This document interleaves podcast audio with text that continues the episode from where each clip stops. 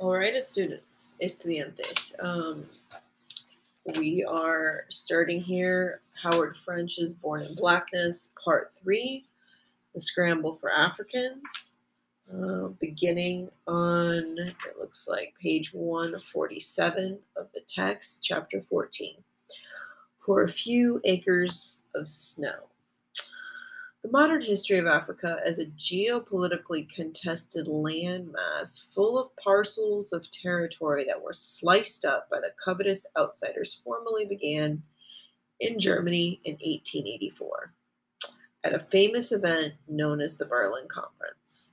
Okay, super interesting. I've never heard of this. At the time, Europeans barely controlled 10% of the continent. Most in its northern and southern extremities. By 1914, so really less than 30 years later, around there, as a result of decisions taken in Berlin, old continent monarchs, European monarchs, and other rulers held sway over 90% of Africa. The borders these European leaders agreed to among themselves remain the borders in force across most of the continent today. Wow. So that should really disturb you. As they seized control over the continent, Europeans took almost no account of African history, the legacy of indigenous empires, or pre existing African states. They ignored considerations involving the mosaic of local languages that prevailed as they divided and then subdivided regions. They took little heed of long standing patterns of local identity, local trade, or even ethnic rivalries and animosities Africans themselves were not consulted. The notion of a scramble for Africa as the late 19th century push by Europeans to lay imperial claim to virtually every part of the continent is called is one of the most powerful images that the public retains of African history, and for good reason. It left an enduring, deliber- debilitating legacy for the continent. Colon, a plethora of puny and scarcely functional states, with conflict among and between ethnic groups, and with some once coherent groups left pointlessly straddling borders, and others with far less in common, just as illogically jumbled together in an artificial confection. So, this description should really jump out at you.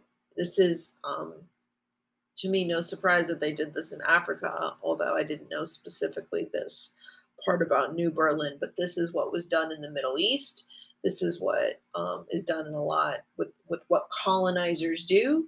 They go into areas that are not theirs and they create artificial boundaries and border borders dividing peoples who shouldn't be quote divided and placing other peoples next to each other uh, to create instability in the region so that they themselves as the as the dominant political force are the ones that have stability. Um, i would suggest if you reread this description it doesn't sound a whole hell of a lot different than gerrymandering. Uh, you know obviously both with very different precise effects in the different geopolitical space but basically the notion is to draw boundaries and borders around certain groups of people to uh, create asymmetrical power relations. So to destabilize uh, political decision making uh, is the goal of this, right? As harmful as the legacy was, this period was preceded by an even more consequential, not to mention deadly scramble, one whose consequences remain largely unknown to the public and poorly understood by experts. Okay, so here's his sentence again, where Howard French is highlighting the gap in the scholarship.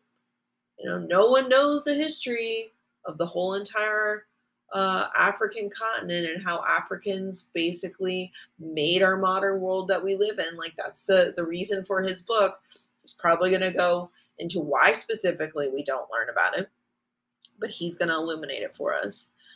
We will call this earlier and longer lasting scramble an scramble for Africans instead of, in contrast to, a scramble for uh, Africa, meaning uh, the continent. So now he's referring to the peoples.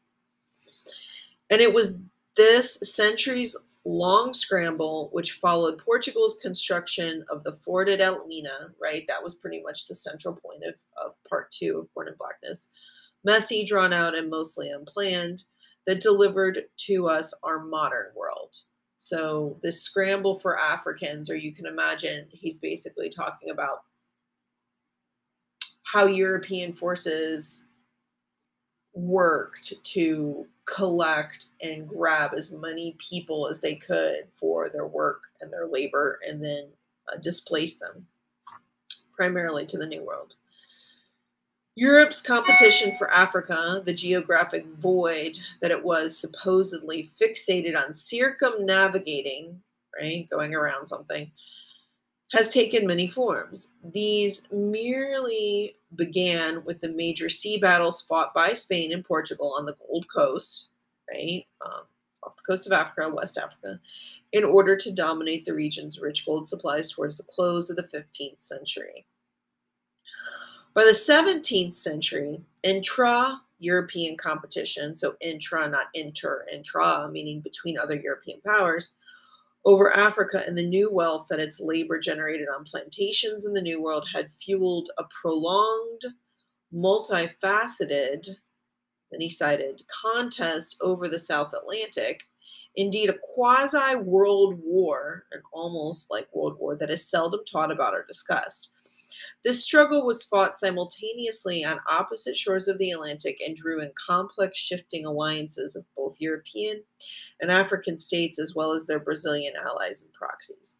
A forgotten but critical part of the Thirty Years' War, right? So if you don't know the Thirty Years' War, right now is where you just Google it, right? Because he's referencing a Thirty Years' War. So you should know hopefully something about it. If you don't, you Google it. So I think the Thirty Years' War was uh, an English uh, battle over the monarchy, but let's see if I'm even right. 30 years war, boop, Google. See, back in my day, we didn't have Wikipedia. The Thirty Years' War was a conflict within the Holy Roman Empire, which was not an empire, not Roman, and not holy, as John Green uh, highlights in one of his Crash Course videos, from 1618 to 1648. Considered one of the most destructive wars in European history, estimates the total deaths caused by the conflict range 4.5 to 8 million. Dude, I did not know that. That's intense. While some areas of Germany experienced population declines over 50%. So you have to look at their little map. So it's on the other side of France, mostly Germany, the northern part of Italy, what was it called? And then was it saying related conflicts included the 80 Years' War, the War of Mantuan Succession, the Franco-Spanish War, and the Portuguese Restoration War.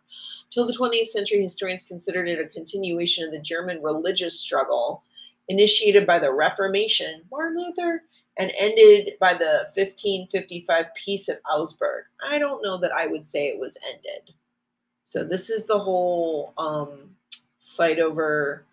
Uh, the, this is like the great uh, schism when the Protestants pull or Martin Luther set off an initiative to reform within the Catholic Church, and we had people in the South like Juan de la Cruz, John of the Cross, and Santa Teresa de Avila, Saint Teresa of Avila, who were working for reform in the Counter Reformation in the Catholic Church versus the Northern Europeans in Germany uh, that eventually became the Protestant movement this divided the empire into Lutheran and Catholic states, right? I just said that. But over the next 50 years, the expansion of Protestantism beyond these boundaries gradually destabilized imperial authority. Yeah.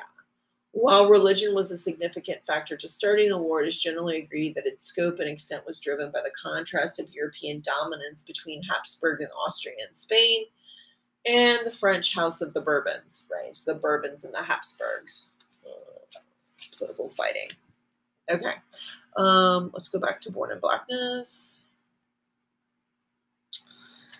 It placed tremendous demands upon the national resources of the combatants and involved dramatic high stakes gambits on land and sea. Well, yeah, if you're going to lose between four and eight million people, it was intense. This contest for the South Atlantic would soon be followed by what must have long seemed like interminable war over what subsequently became the Atlantic's most coveted sea, the Caribbean. Yeah, this began in earnest when Oliver Cromwell, who took power as Lord Protector of the Commonwealth of England, Scotland, and Ireland in 1653, conceived of something he called the Western Design. Wonder if this is related to Manifest Destiny, because I have never heard this Western design, but I have heard of Manifest Destiny. Let's read a little bit more. Its avowed aim was to oust the Spanish from the Americas. Oh, good luck with that beginning with the West Indies. Cromwell's England scored its first great success in this venture when it managed to capture Jamaica from the Spanish in 1655. Okay, well, I mean, he's not mentioning it here, but I would have to say that I would suggest that probably the sinking of the Spanish Armada in the channels of uh, the English Channel was pretty significant. That was 1588, the sinking of the Spanish Armada, um, which there's a crash course video about that. And it's super important to think that if that had gone differently, it's quite possible that we would all be speaking Spanish, not English, uh, because the tide was so close between control between British and Spanish empires at uh, in the 16th century. Could have gone either way, really. Um, but I'm on page 149. But that was only after a failed attempt to capture Santo Domingo. Both expeditions were led by Admiral William Penn, the father of the Quaker who founded Pennsylvania a quarter century later. This made Jamaica England's consolation prize, albeit one of one that was 18 times bigger than Barbados. Its most important foothold in the Caribbean until then. The English wasted no time applying the lessons of their experience on that smaller island, and soon Jamaica replaced it as the world's biggest sugar producer. England had carefully studied Holland's early imperial successes, all the while hoping to eventually supplant it. The Royal African Company was a mercantile company created by the Stuart family and City of London traders in 1660 to win a share of the era's growing commerce with West Africa from European rivals. Asterisk, you should be using footnotes. The Royal African Company briefly existed under the name of the Company of the Royal Adventurers into Africa and underwent a variety of name changes and reorganizations during its early years, as well as spawning spin offs such as Gambia Adventurers, which was created to trade in slaves in 1668. Okay. Um, as such, it was a rough copy of the Dutch West India Company. Yeah, I've heard of them and the Western design. So, what is the Western design? To basically kick the Spanish out. The British attempt to kick the Spanish out drew similar inspiration from a Dutch blueprint for conquest at the expense of Portugal. Its so called Groot Design, or Great Design, about which we will hear more later. Okay, thank you. Howard French is putting in what this is called signposting. He's like, here, the reader would want to know more about this, but I'm not talking about it thematically. So I'm going to push it off to another paragraph. But remember, I'm going to come back to it. See, you should also include this type of writing when you write yourself. As I will talk about later, as I have discussed earlier, it helps keep your reader focused on the flow and the direction of your writing. Having helped Holland secure independence from Habsburg Spain, Right? So you have to understand Habsburg and Bourbon rule, like they're the ruling houses. Um, you could understand it like the Republicans and the Democrats if you want. I mean, it's factional, it's partisan. That's what it is. Um, England then fought the Dutch in three wars in the latter half of the 17th century. Their fellow Protestants and rivals along the Channel had recently been weakened by losses in Brazil and in Angola against the Portuguese. As a result, by 1660, England emerged as the largest shipper of slaves across the Atlantic. Remember, 1660, we just read um, from Afro Latino Afro Latino voices. We got Njinga controlling Angola slave exports down there. And by 1700, would by itself account for nearly half of the entire Atlantic traffic in slaves. What what by 1700 England is controlling half of the Atlantic slave trade. So you need to ask yourself here if you don't know this, it was England that sort of started the abolition process. And so we need to talk more about that later, but let's uh, let's see where where he's going with this. And he's got another little cross instead of an asterisk, which I just wish he'd use footnotes. I don't understand this. According to the Transatlantic Slave Trade Database, which we can go and look up, it should be linked in the modules.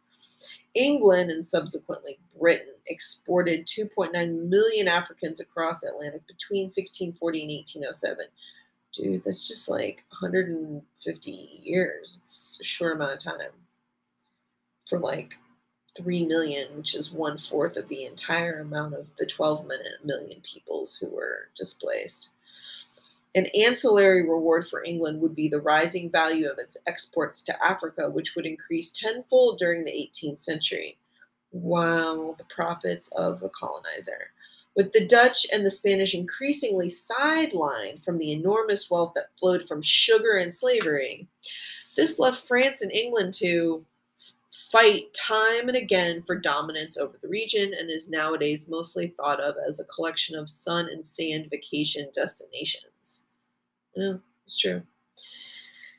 At the conclusion of one of these conflicts, the Seven Years' War in 1763, Voltaire, dude, you guys should know who Voltaire is. I have to think that you read him in one of your survey classes. Um,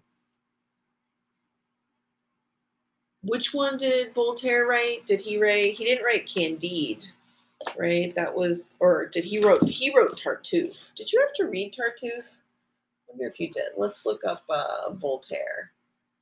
Like, he was an Enlightenment thinker. Uh, he's French, I think. Let's look him up. I mean, his last name, yeah. French writer. He died in 1778. Nom de plume, Voltaire. So this is writing name. Enlightenment writer. Rachel knew that. What else are his works? Early life, name, career, early fiction, uh, what's his most famous work? I have to think you read it. I mean, I read it in my for Gen Ed. It was the last time I read Voltaire. Sort of sad, huh? But you guys know I don't have a PhD in English.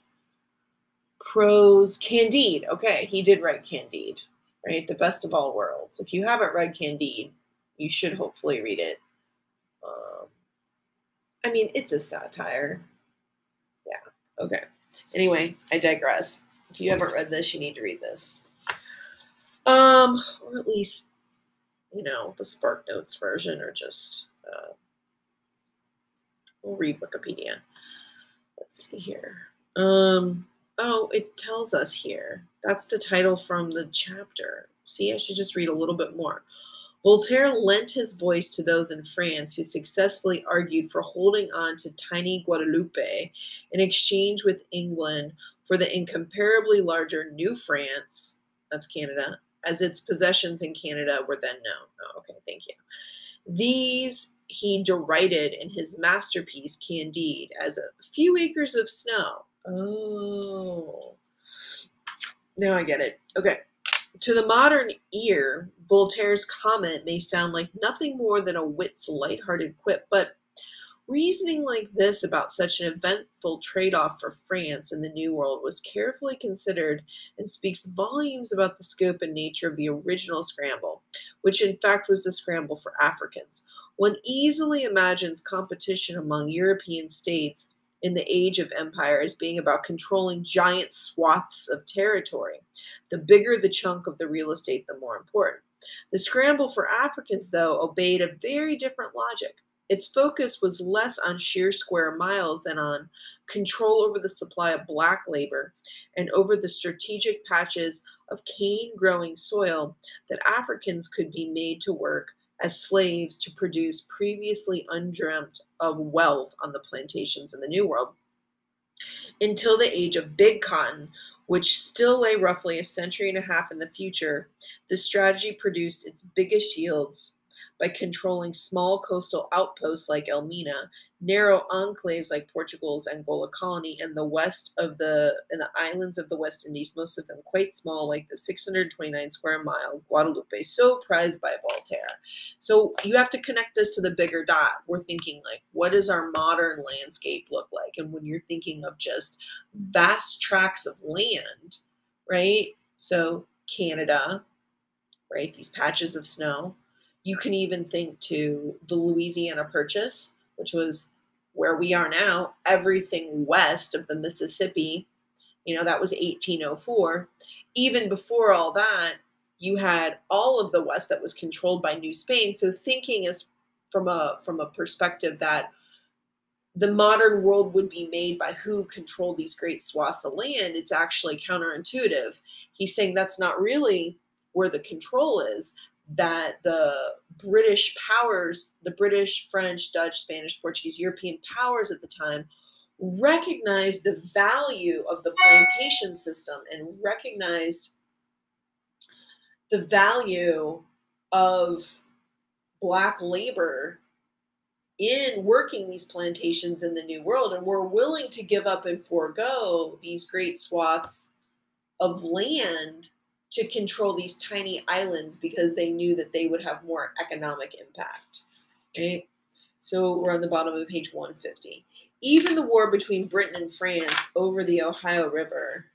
Ooh, this is it's a sort of long chapter. It's okay. Um, Ohio River Valley and what would become part of the United States can be fully understood only in the broader context of competition between these two powers in the Caribbean, Britain and France. A reality that is scarcely touched upon in narratives that focus on battles in what is known, now known as the upper Midwest in Canada. Much traditional historiography has emphasized an interpretation of this conflict as being centered on the balance of power politics within Europe where most of the Seven Year War's deaths indeed occurred. A particular American strain of analysis of what in the United States is usually called the French and Indian War, meanwhile, has centered attention on the Anglo French struggle for control of North America, where the war broke out to the exclusion of much, much else. In these accounts, for reasons that are easy to understand, the exploits and errors of the young George Washington, then a lieutenant colonel in the Virginia militia, received greatest attention. Okay, so now he's going to retell us a story about George Washington. There's much to su- suggest. There is much to suggest. That's passive voice, which I don't particularly like, but that's how you sort of write in the history of dis- uh, the discipline of history. However, that shipping and trade which were then seen by European rulers and publics alike as the keys to national fortune, were some of the most important motivations for both of the main parties in the war, right? Which war are we talking about? The French and Indian War, right? Which he's saying is really more about France and Britain's control over African labor in the Caribbean, right? That's what he's saying. Don't lose sight of the thread. For a century prior to 1750, the Caribbean had already been of greater economic and strategic importance in this regard than the northern colonies in continental America. Right? What's in the northern colonies? When war broke out, the balance between these two colonial regions was just beginning to become less lopsided. But from the perspective of some influential voices in France, the most compelling reason to fight the British on the mainland was a defensive one to keep their English rivals tied down there would prevent their trying to take over France's West Indies colonies, control over which was still seen as paramount. Despite an initial population of slaves that was considerably smaller than England's, the plantation sector in the French Caribbean expanded much more rapidly than its British counterpart in the 18th century, mostly on the black on the back of the performance of Santo Domingue, later Haiti. As the historian Daniel A. Baugh wrote, see, that's a great way to cite a secondary source that you should be practicing in your own papers. Citing the advice of Roland Michel Barrin, Comte de la Glaçonne, right? So it's got to be his Count of the Space, it's his title. A governor of New France to the court of Versailles. So New France was in the United States. I think it's like Louisiana, basically. Um, if the British in North America were no longer threatened by Canadians and Indians, they could make formidable armaments, right, on the continent. And from there, it would take them so little time to carry large forces either to Saint Domingue or to the island of Cuba or to the Windward Islands that defense would be very difficult and expensive. So the politics of the time is how do we distract our enemy so that they don't focus on us? Right?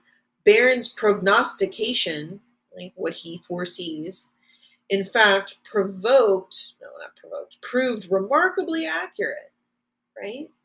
When the British minister William Pitt rose to power in 1757, he conceived an ambitious plan of attack. Uh, planned to attack the sources of French wealth, which he understood to mean both its West African slave supply pipeline and the sugar growing inside the Caribbean that they kept furnished with manpower. The following year, Pitt's navy seized France's main slaving centers in the present day Senegal and Gambia, including Gorée Island just off Dakar. Victorious in the first stage of this assault on French prosperity, he directed a fleet of 73 ships bearing 9,000 men toward the West Indies. Within a month of reaching Barbados, 4,000 of the British troops were dead or unfit for service, most due to the ravages of yellow fever. Yeah, not great even before they had engaged the French. By another month later, the number of British healthy enough to combat had been reduced by nearly a third again. Pitt's initial aim had been a takeover of Martinique, despite being less than one fourth the size of Long Island. Its sugar production drew more imports of slave than the total volume of Africans trafficked to the United States throughout its history. What? What? Come back to that. Reread that. What, what? So we know that only 5% of uh, the peoples, the African peoples that were displaced to the New Worlds, to the Americas, um, of the total slave trade. The majority of the transatlantic slave trade went to Brazil and the Caribbean and Cartagena, Spanish America. We know that. Only 5%. And now they're saying that all of this, Pitt, right, this British dudes, initial aim had been the takeover of Martinique, a French controlled island in the Caribbean.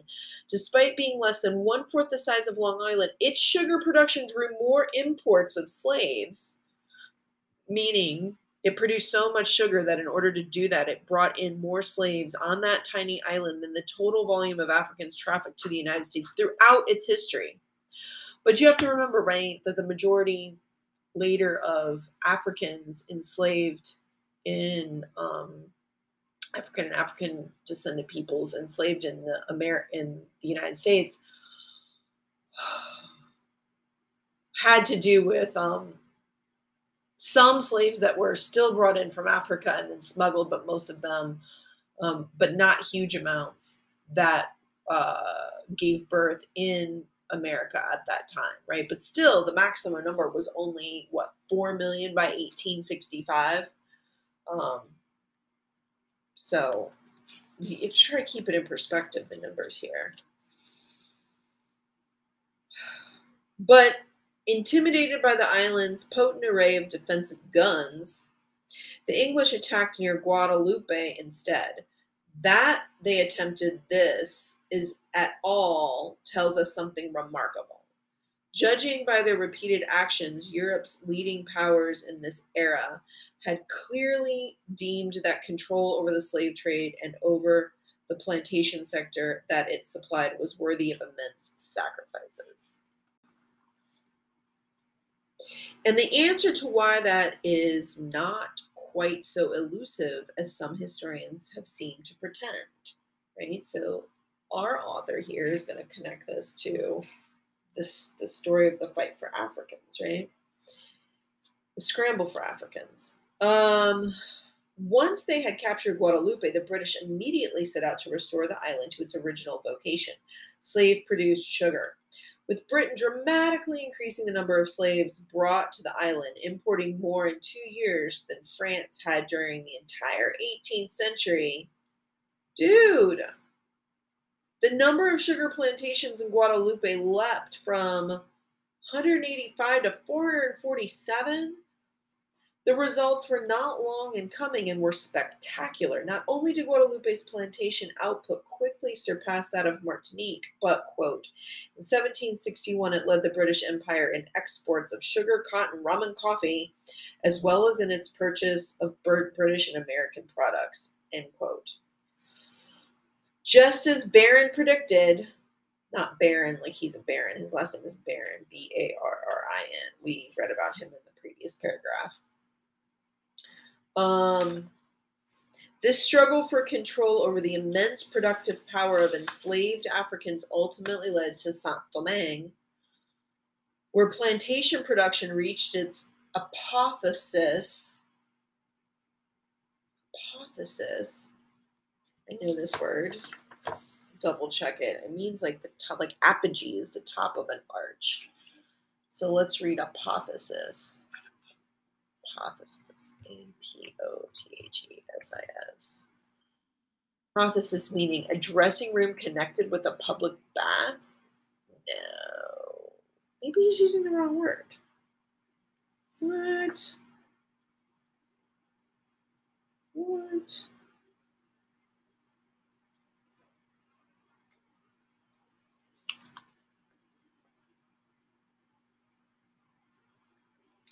Apotheosis. Yeah. Apo, oh no. Ap, yeah. A P O T H E O S I S. Okay, I need another O. Thesis. What is this? The highest point in the development of something, right? The culmination or climax. His appearance as Hamlet was the apoth. What's how do we say this? Apotheosis. Apotheosis. Apotheosis apotheosis.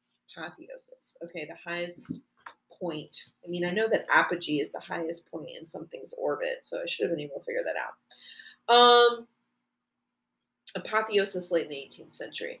The island of Hispaniola is large by Caribbean standards, 46 times the size of Guadeloupe, but it is still smaller than South Carolina. By one estimate, France's Caribbean colonies, led overwhelmingly by Saint Domingue, accounted for roughly 15% of France's over, overall economic growth during the boom years between 1716 and 1787, leading lending lending a powerful boost to the country's transition to capitalism and industrialization. So it says transition to capitalization, capital capitalization, capitalism. I would suggest that it it was called mercantilism technically, but I would suggest that it was capitalism, right? For both I mean, I guess you couldn't specifically call it capitalizate capital uh what's Rachel capitalism because capitalism implies completely private nature and that the profits go to that private corporation or company and so at this point, the profits are going to the colonies. They're going to, or not going to the colonies, but going to the empires. So that you would call it like an economic system of mercantilism. But the profits are going to the monarchs. And so once you are sort of independent, right, then they're taking taxes. That's how money then goes to governments. And then they're calling it capital capitalism although I would say a rose by any other name is still a rose, it's still capitalism, and industrialization. For both of the great European powers of this era, Britain and France, the prospect of control over profit centers, as lucrative as this, was simply irresistible. A prize they would expend extraordinary human and material resources to fight for. Unfortunately for both nations, which I wouldn't use the word nation here because they're not free, but that's okay. The will to freedom of the large slave plant population in Saint Domingue and the tactical and political genius of a generation of revolutionary leaders who led blacks to freedom there were even greater. In their traditional recounting of the history of the modern world, the scholarly establishments of Western countries seldom invested serious attention in the role of Africa or of Africans until a young doctoral candidate from Trinidad had the temerity to argue that without Africa, the slave plantation agriculture of the Caribbean that derived from it, there would never have been the kind of explosion of wealth that the West enjoyed in the 19th century, nor such early or rapid industrialization. That's, yes, exactly.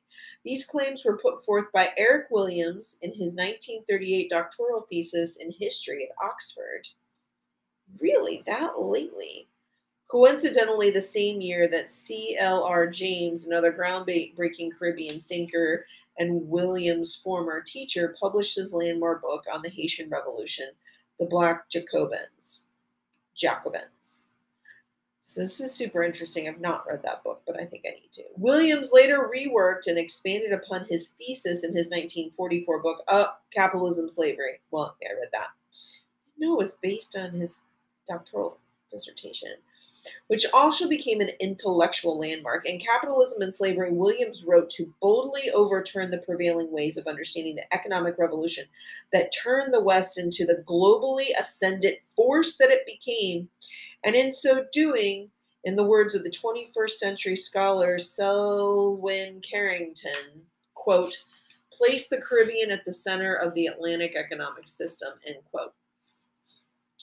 In discussing the history of slavery with British intellectuals, I have frequently had the experience of a sudden or insistent desire to shift focus to the leading role that their nation played in the abolition of slave trade. Yeah. Such efforts, they say, were undertaken out of a commitment to an emerging doctrine of liberalism. Yeah, I think that's crap. Let's see if Howard French also thinks that's crap. Because of this, I can readily imagine the difficulties Williams must have had to overcome to get his thesis approved in the far more conservative academic climate that must have prevailed in the United Kingdom nine decades ago. Nine decades ago. Yeah, seriously. In 2020, the popular Anglo-Jamaican author Sadie Smith Zadie Smith wrote, quote, It is no exaggeration to say that the only thing I ever learned about slavery during my British education was that we ended it, end quote. Yeah.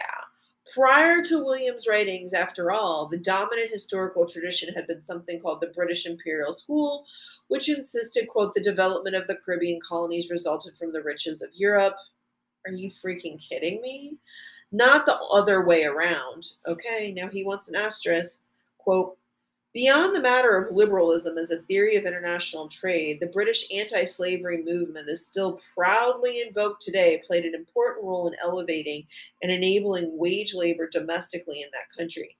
Just as the poor were coping with large scale forced removal from rural lands and being shun- shunted into low paying and often dangerous jobs in the rising industrial economy of the day returning to the text. Much the same, by the way, would be said about Africa as it emerged from European colonization.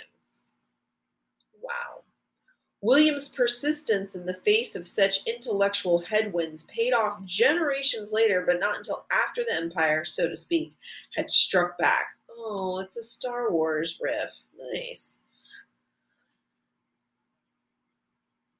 A huge outpouring of academic research into the questions at the heart of Williams' thesis soon followed, but not so much to test the Trinidadians' assumptions as to disprove them. The historian Scott Reynolds Nelson has reported, quote, dozens of British political and economic historians from David Landes to Ralph Davis responded from the 1950s through the 1980s, arguing that gonna have to take pause. Okay, picking up on page 154.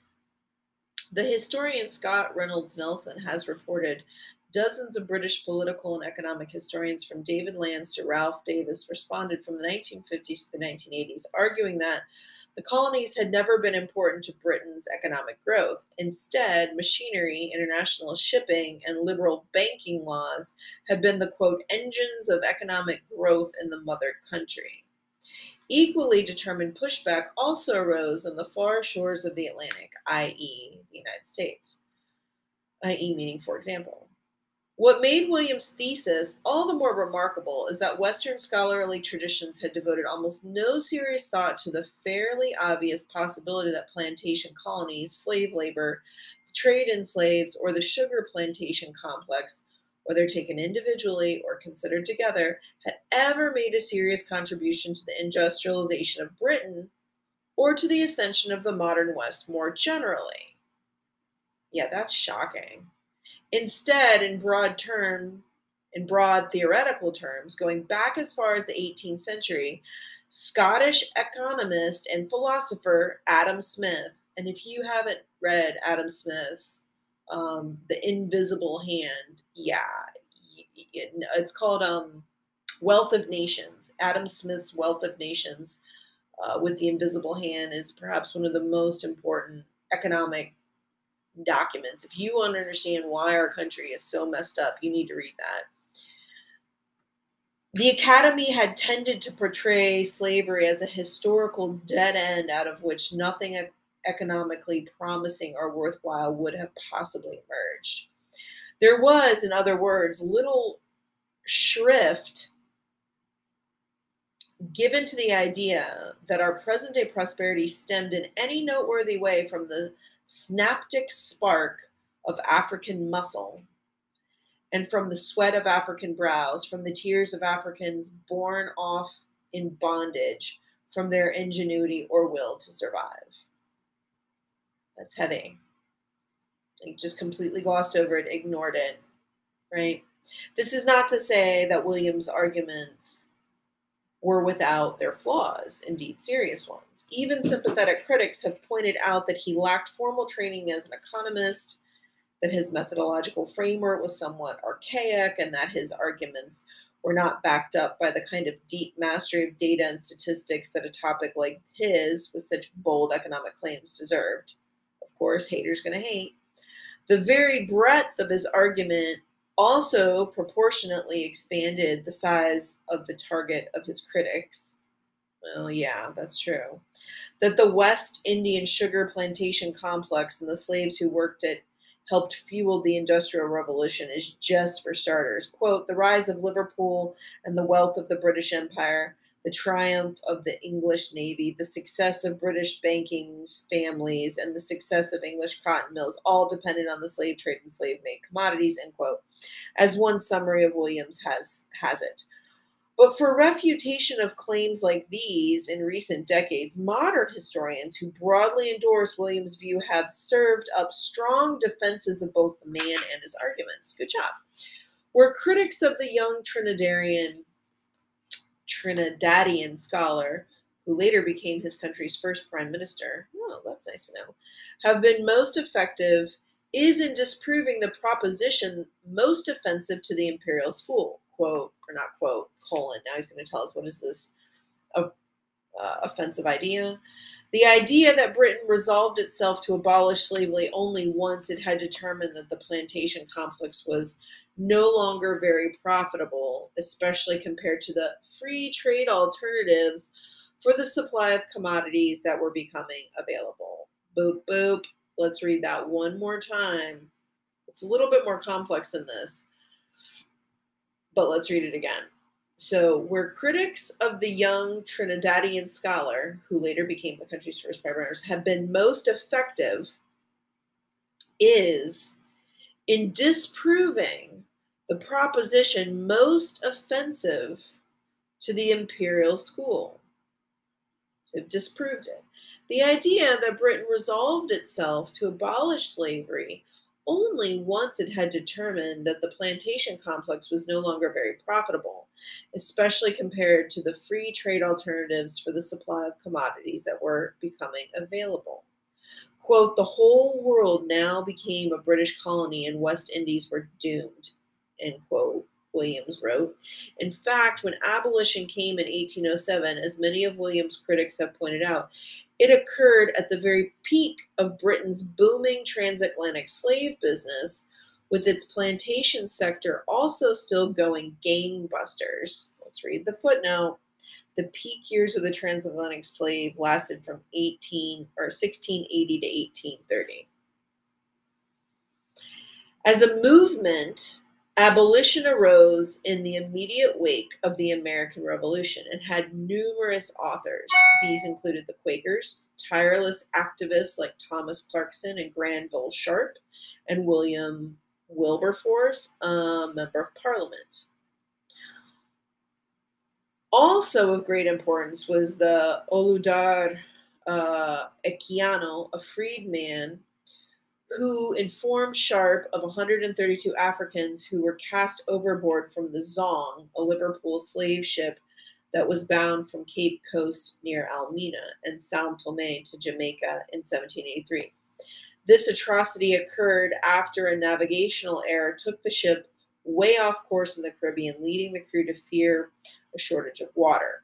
They later claimed insurance damages for the Africans they had massacred. Sharp helped publicize this shocking case. By 1807, the 1807 ban came about not so much out of overriding concern for the fortunes of blacks as fellow human beings, however, than as a result of a crisis in imperial legitimacy. And this was sparked in good part by America's successful independence struggle. Reformist Islam movements then sweeping West Africa and which began combating the slave trade also played a part, making the pretense of relative Christian benevolence towards Africans, an argument as old as the early Portuguese slave trade, harder to defend. Another more immediately practical spur was France's loss of Haiti, which largely eliminated Britain's motive of competition with France over slave commodity production in the Caribbean. Eric Williams, right, this was the historian who wrote the dissertation, um, eliminated British, uh, misgauged the involvement of British self interest in the slave business, taking this to mean something almost entirely material. As it happens, another kind of self interest became paramount, one of self regard, involving freedom from moral corruption and guilt.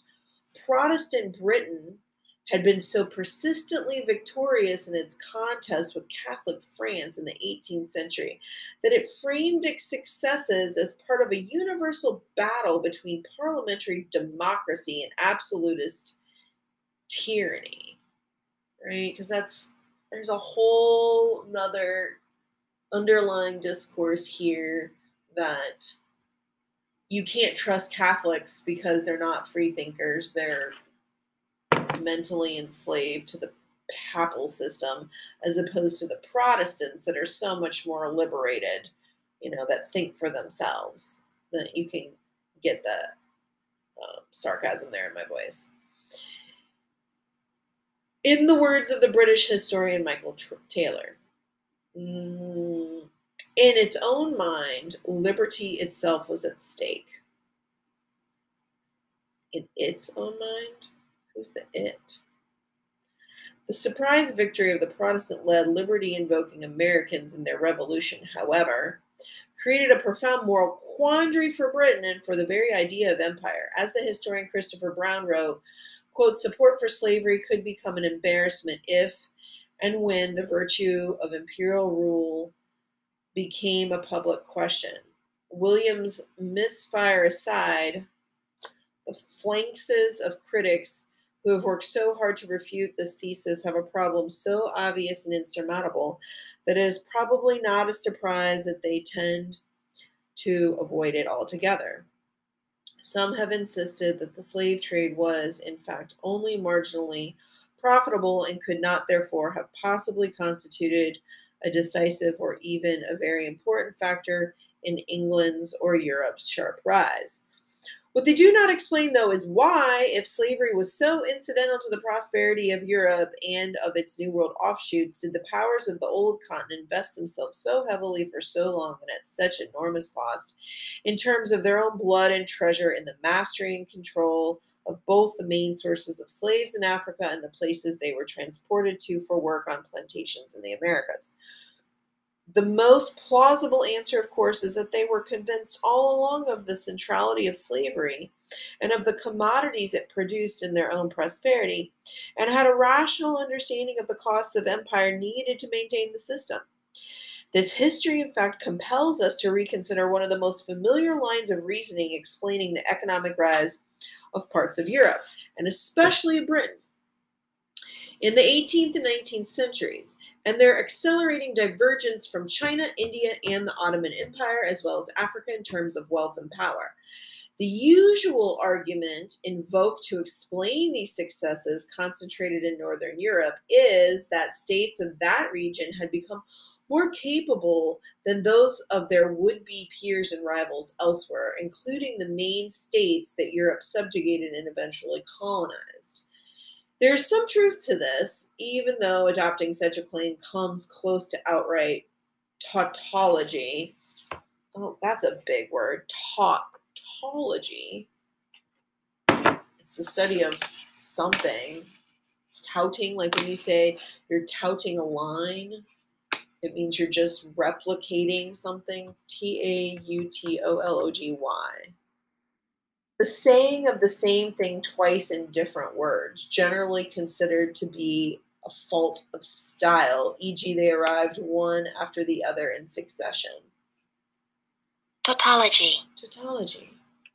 Okay. Saying the same thing in different words, well, I do that all the time. Um, there's some truth to this, even though adopting such a claim comes close to outright tautology saying the same thing in different words. Borrowing the famous notion of the American sociologist and political scientist Charles Tilly that, quote, war makes states, end quote, which is true. I would propose extending this thought further while placing greater emphasis on competition among Europeans outside of the continent itself. The growing capacity of the state in this era was precisely a function of violent interstate competition in Europe over empire, and above all in the Atlantic world, which began, as we have seen, in places like the seas off Elmina in the late 15th century. Building a more capable state was a sine qua non, so there's some Latin for you, which means basically evidence, I think sine qua non, an essential condition, a thing that is absolutely necessary. Sine qua non. Interesting that they have a male voice speaking to me in Latin. Sine qua non. Sine qua non. Okay. Absolute necessity. The bare necessity, the simple bare necessities absolute necessity. So where were we?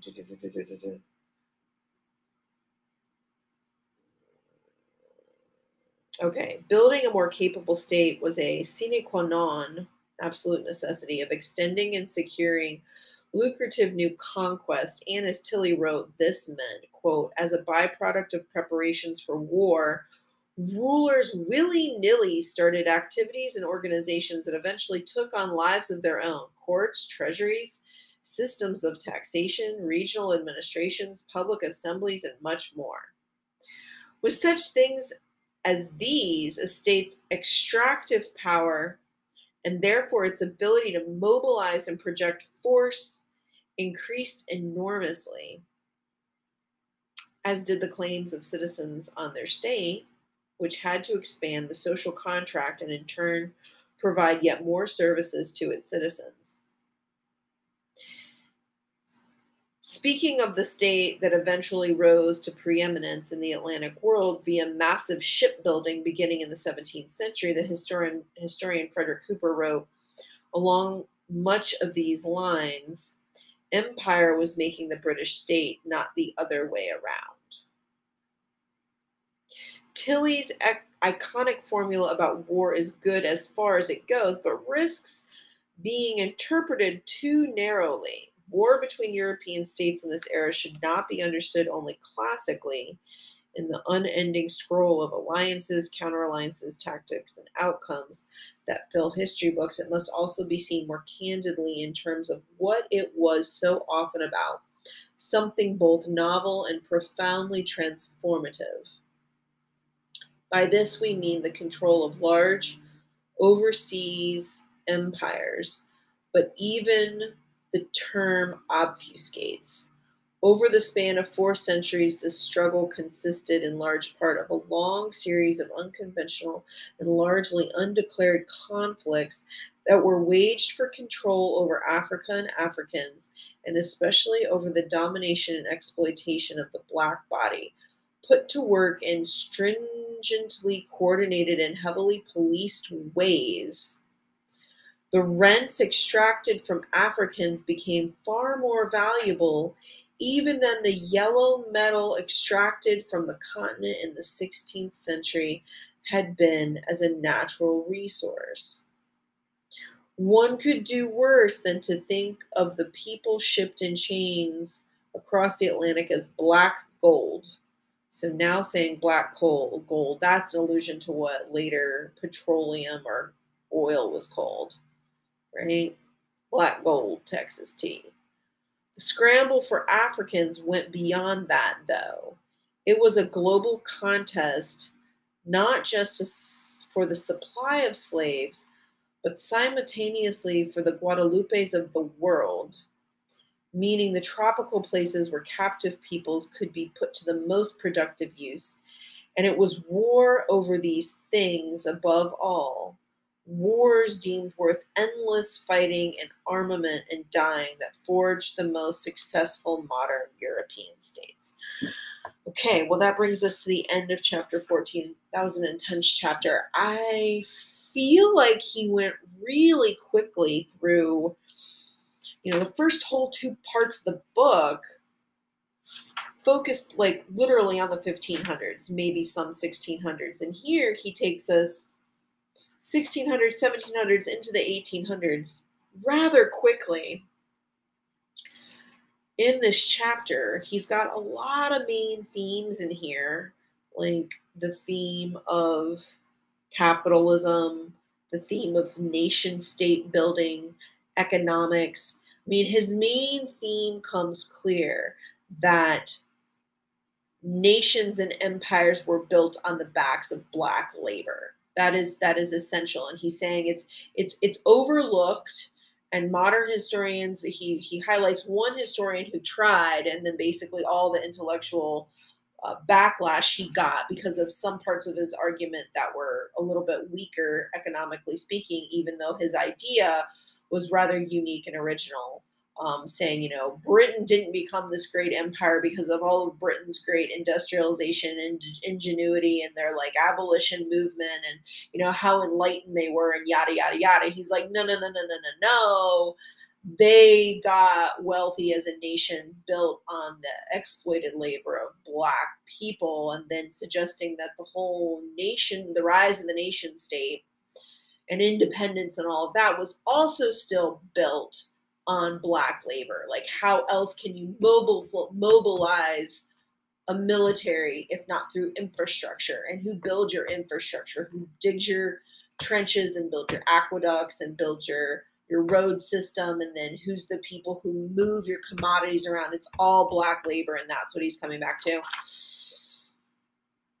Good chapter. Uh highlight want to take away reading the black jacobins. Um still move through it pretty quickly. So I look forward to hearing whoever reads this chapter in more detail, what they take out of it, and the discussion that we have on that. And um, I'll see you in class.